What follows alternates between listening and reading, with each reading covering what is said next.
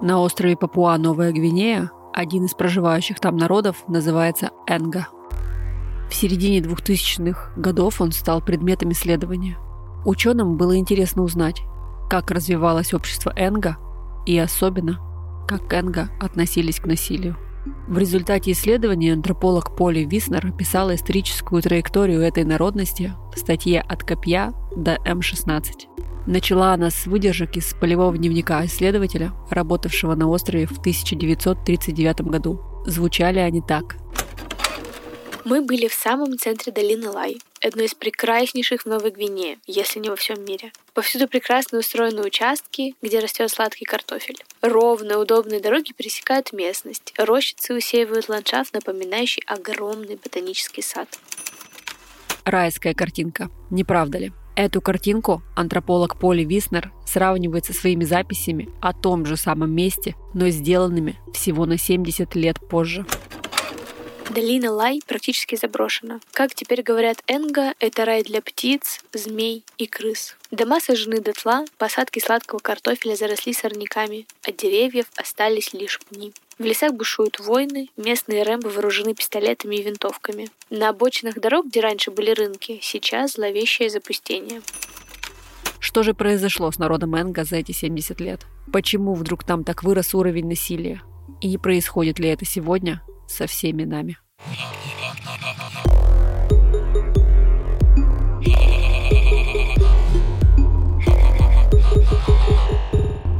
Всем привет, это подкаст «Хакни мозг». Меня зовут Ольга Килина. Я коуч-психолог, автор проекта «Завтрак с Килиной». Уже пять лет я увлекаюсь тем, как работает мозг человека и тоннами читаю тематическую литературу. «Хакни мозг». Здесь мы будем вместе изучать, как устроен наш мозг, говорить о сложных вещах на понятном языке, с юмором и без нудятины. А еще будем стремиться внедрить эти знания в свою жизнь. Иначе зачем это все? Этот подкаст я делаю вместе со студией Богема и с партнером сезона ВК Музыкой. Второй сезон уже полностью доступен в ВК Музыке. Кстати, теперь слушать подкасты можно без рекламы и ограничений. Выпуск не остановится, даже если вы свернете приложение или заблокируете экран. Подписывайтесь на сообщество подкаста по ссылке в описании. В этом выпуске у нас будет немного более общественная тема. Мы обсудим не только, как работает наш мозг, но еще как его работа влияет на окружающий нас мир. Как совокупность наших разных мозгов, то есть мозгов всех людей, создают общество и как от того, как мы мыслим, зависит, насколько жестоким становится это самое общество. А еще мы попробуем найти ответ на вопрос, растет ли в мире количество насилия или его становится все меньше и почему это так происходит. Погнали! Для того, чтобы понять, стало насилие в мире меньше или наоборот больше, надо понять, а откуда оно вообще берется и сколько его было раньше. Давайте сперва нарисуем в голове прекрасные картины прошлого. Начнем с доисторического периода. В начале 90-х годов в Тирольских Альпах обнаружили тело, которому больше пяти тысяч лет. Его назвали Эци, и он даже попал на обложку журнала Time. Что мы знаем об Эци? Он жил в доисторическое время, когда только-только начало распространяться земледелие. При себе у него был топор, лук со стрелами и мешок. А еще в плече у него застрял наконечник стрелы. Рука, грудь и голова Эци были покрыты незажившими ранами, а анализ ДНК обнаружил на его стрелах кровь других людей. Скорее всего, Эци убил человека стрелой, вытащил ее, убил ей второго человека, снова забрал стрелу, тащил раненого товарища на спине, а затем, отбивая атаку, погиб сам. Вождь преступника можно найти, даже если он не признается. Мы знаем, что жертву убили дубиной. Значит, ее убил кто-то, у кого есть дубина. Вот и все. И Эци не единственный доисторический человек, о котором мы достоверно знаем, что он умер точно не своей смертью. Почти все сохранившиеся кости людей того времени так или иначе содержат следы насилия. Ну да, хорошо, скажете вы. В то время, естественно, племена воевали друг с другом, и люди еще не были достаточно культурными, поэтому было столько насилия. Да, соглашусь. Давайте двинемся дальше. Во времена, когда культура начала проникать в общество. Времена Римской империи. Самым известным символом того времени было что? Правильно, Колизей. Цезарь с гордостью взирает на непобедимого Аэриуса Максимуса. Это некий стадион, где женщин привязывали к столбам, насиловали, отдавали на растерзание диким животным под улюлюканьем многотысячной толпы, а армии рабов рубили друг друга в потешных боях. В сравнении с римскими развлечениями наши экстремальные виды спорта кажутся просто детским лепетом. И тут вы мне скажете, Да, но в то время просто не было церкви и христианства, не было моральных норм как таковых. Хорошо, давайте переместимся еще во времени. Все вы, конечно же, слышали о смертных грехах. Семь смертных грехов. Чревоугодие, жадность, лень, злоба, гордыня, лохоть и зависть. Семь. Но знали ли вы, какое именно наказание за них ждет? Сейчас я вам перечислю. Просто по фактам. Колесование, четвертование, сожжение на костре, варка в котле с кипящим маслом, яма со змеями. Во времена Инквизиции с людьми делали все это не после смерти, а еще при земной жизни. Людей могли связывать и поднимать за руки на дыбы несколько раз до тех пор, пока у них не разорвутся сухожилия и не вылетят руки из суставов. По всей Европе до сих пор разбросаны музеи пыток, где вам расскажут, каким изобретательным было насилие в христианских странах. И путешествуя так по истории, мы обнаружим, что развлечения у обычного населения Земли сегодня гораздо более миролюбивые, чем были раньше. Но почему же люди стремятся воевать и совершать насилие друг над другом? Может быть, мы запрограммированы как роботы на уничтожение? Сперва кажется, что да. Вспомните знаменитое «выживает сильнейший» и так далее. Как будто насилие — это часть эволюционного процесса. Человек, как и любое животное, рождается со встроенным стремлением выжить и продолжить свой род. И именно поэтому он готов сражаться за это с другими людьми. Но если мы начнем копаться глубже в том, как на самом деле устроен наш мозг, окажется, что механизмы в нем заложены немного сложнее, чем то, что я озвучила. Давайте представим, что все животные — это некие машины, которые должны выжить. Помните, я часто говорю, что мозг — это такая универсальная машинка по выживанию. Как бы тогда вели себя эти самые машины, которые должны выжить? Для любой такой машины другая машина, если это не родственник или не детеныш, это всего лишь часть среды, как, например, опасная река, плохая погода или какой-нибудь фрукт. Другая машина — это либо опасность, либо то, что можно использовать ради пользы, либо просто нейтральный предмет. И есть лишь одно отличие по сравнению с рекой или фруктом. Эта машина может дать сдачи, потому что другая машина тоже хочет выжить, как и вы. То есть получается, что атаковать любую другую такую же машину, как мы сами, не лучшая стратегия. Иногда нужно ее использовать, иногда обойти, а иногда подружиться. Понимаете, о чем я?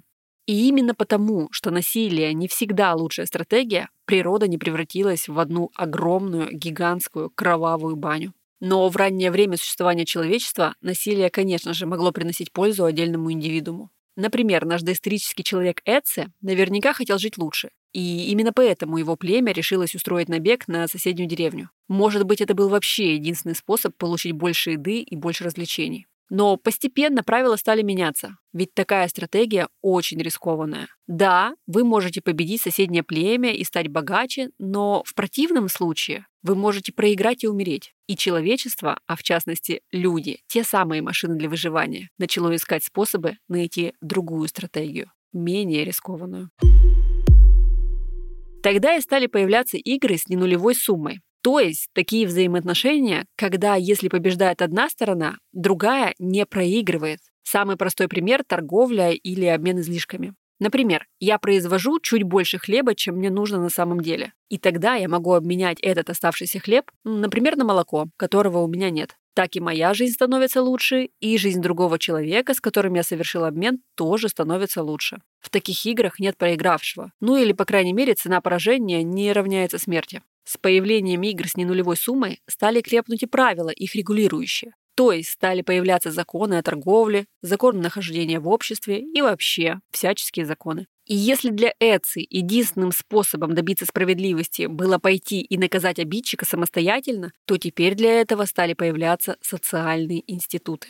А для любого государства лишние стычки – это упущенная выгода. Зачем позволять людям убивать друг друга, если это снижает налоги, которые с них можно собрать?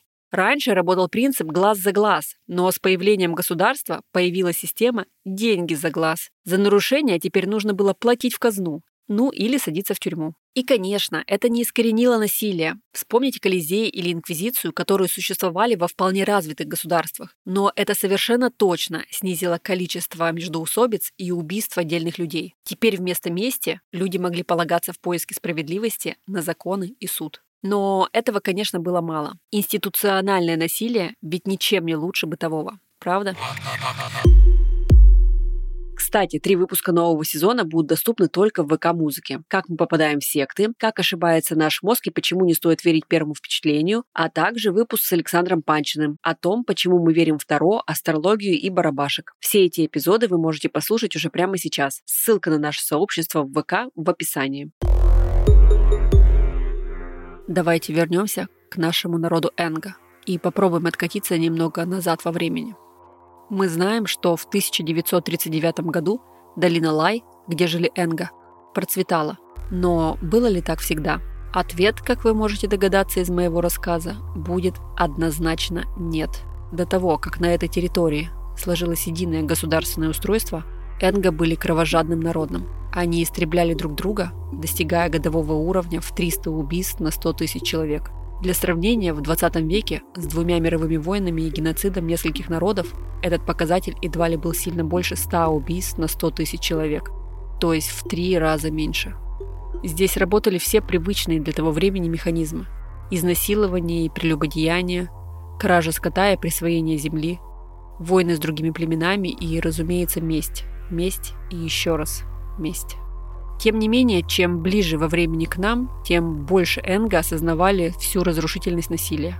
Отдельные племена стали пытаться объединить все другие, если не под одним управлением, то хотя бы под одними правилами.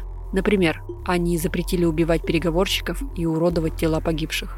Поэтому, когда в 1930-х годах Австралия стала навязывать свои законы на соседних островах, Энга легко их приняли. В следующие два десятилетия войны утихли, и многие Энга отказались от насилия.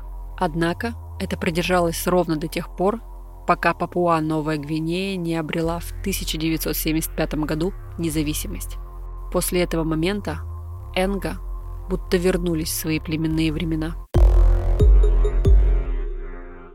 Давайте посмотрим на статистику каков шанс умереть от насилия был раньше и какой он сейчас. Во времена догосударственных обществ этот шанс был около 25%. То есть каждый четвертый человек, скорее всего, был жертвой насилия. В Мексике в XIV веке, еще до Колумба, шанс умереть от насилия снизился уже до 5%. В 17 веке в Европе еще меньше – 2%. В безумном 20 веке, несмотря на количество жертв, если мы посчитаем в процентном соотношении, шанс умереть от насилия был равен всего 0,7%. А какой шанс сегодня? Есть ли какие-то более-менее достоверные цифры? По данным на 2005 год, шанс умереть от насилия был равен примерно, я скажу здесь цифрами, 0,004%, то есть 4 тысячным процента. Понятное дело, вот то, что я сейчас озвучивала, это очень относительные данные. Мы точно знаем количество смертей за прошлый год, но очень смутно представляем себе, сколько людей погибало несколько веков назад. Но даже за последние сто лет мы видим гигантский спад в насилии.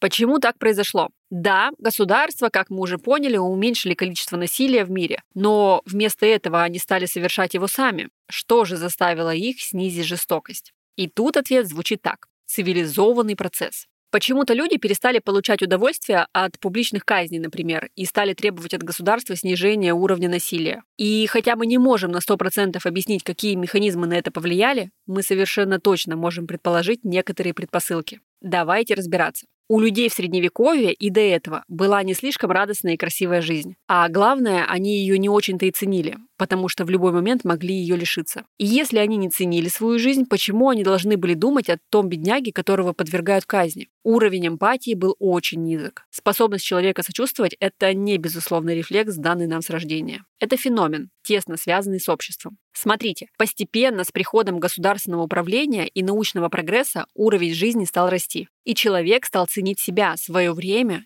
и, главное, свою жизнь. А еще у этого самого человека появилось время обращать внимание на других людей. И оказалось, что у каждого другого человека тоже есть своя ценная жизнь. Вместо машин по выживанию общество вдруг стало состоять из отдельных личностей и стала вырабатываться эмпатия к окружающим. Примерно в то же время появились первые книгопечатные машины, и на полках магазинов появились в широком доступе книги, рассказывающие о жизнях других неизвестных людей. Вдруг обычный гражданин смог примерить на себя чужую шкуру. А если ты побывал в чужой шкуре, тебе уже не так хочется смотреть, как этого другого человека варят в котле. Начали появляться трактаты о свободе мысли, о правах человека, о правилах воспитания и поведения в обществе. В средневековье абсолютно нормальным считалось приносить свой меч или нож к обеденному столу и им резать еду. В новое время в книжках по этикету стали писать, что не только свой нож нельзя приносить, даже есть с кухонного ножа стало некультурным. Последним культурным феноменом, который, кажется, повлиял на миролюбивость общества, стала феминизация. И тут речь не столько о правах женщин, сколько отказ всего общества от культуры мужской чести.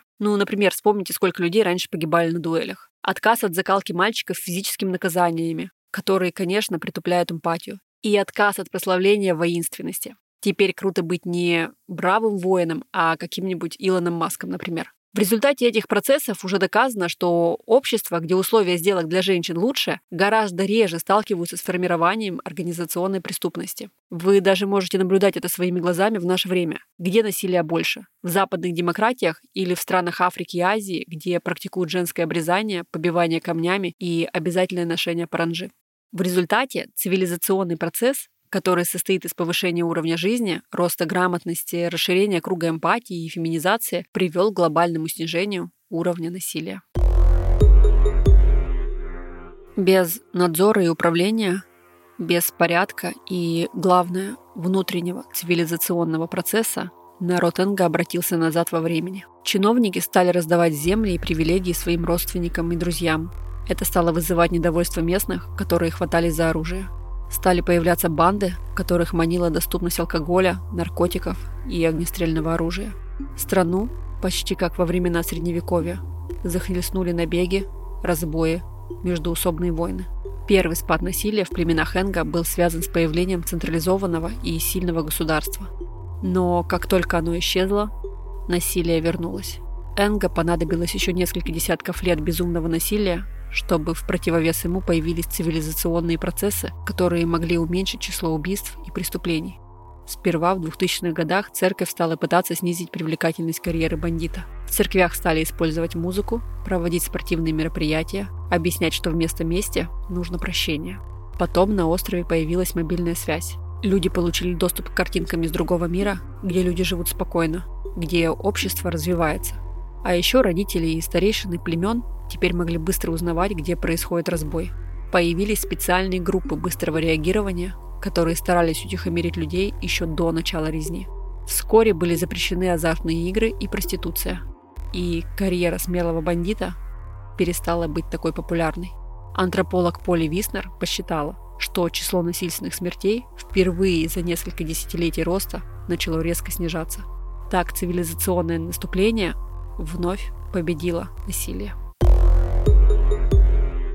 Хотите верьте, хотите нет, и мне кажется, большинство уже даже не поверит, но мы живем в самую мирную эпоху за все время существования нашего мира. Конечно, снижение насилия происходит нестабильно, и оно не сводится абсолютно к нулю, а главное, пока нет гарантии, что так и будет продолжаться. Но все равно это главное достижение человечества, которое почти никто не замечает. Отказ от насилия затронул все стороны жизни, от кровопролитных междоусобиц до домашнего насилия. Обычная жизнь сегодня выглядит совсем не так, как еще 100, 200 и тем более 600 лет назад. Почти ничего из наших удобств и технического прогресса не было бы возможно, если бы не снижение насилия. Трудно думать о торговле, творчестве или науке, когда тебя в любой момент могут убить, похитить или изнасиловать. И то, как мы сегодня с ужасом и непониманием смотрим на окружающую действительность, где, конечно, еще сохраняется какой-то процент насилия, только доказывает нам, что это перестало быть для нас нормой. И именно это убеждает нас в том, что наши старания на самом деле не проходят зря. Даже если сейчас кажется, что все плохо, то если изменить масштаб, посмотреть на глобальные процессы, окажется, что все стремления к счастливой и спокойной жизни происходят не зря. Что каждый из нас по капельке, понемножку подталкивает мир к тому, чтобы он был лучшим местом. И понимая это, как будто даже становится легче жить. И хочется быть хоть немного, но добрее.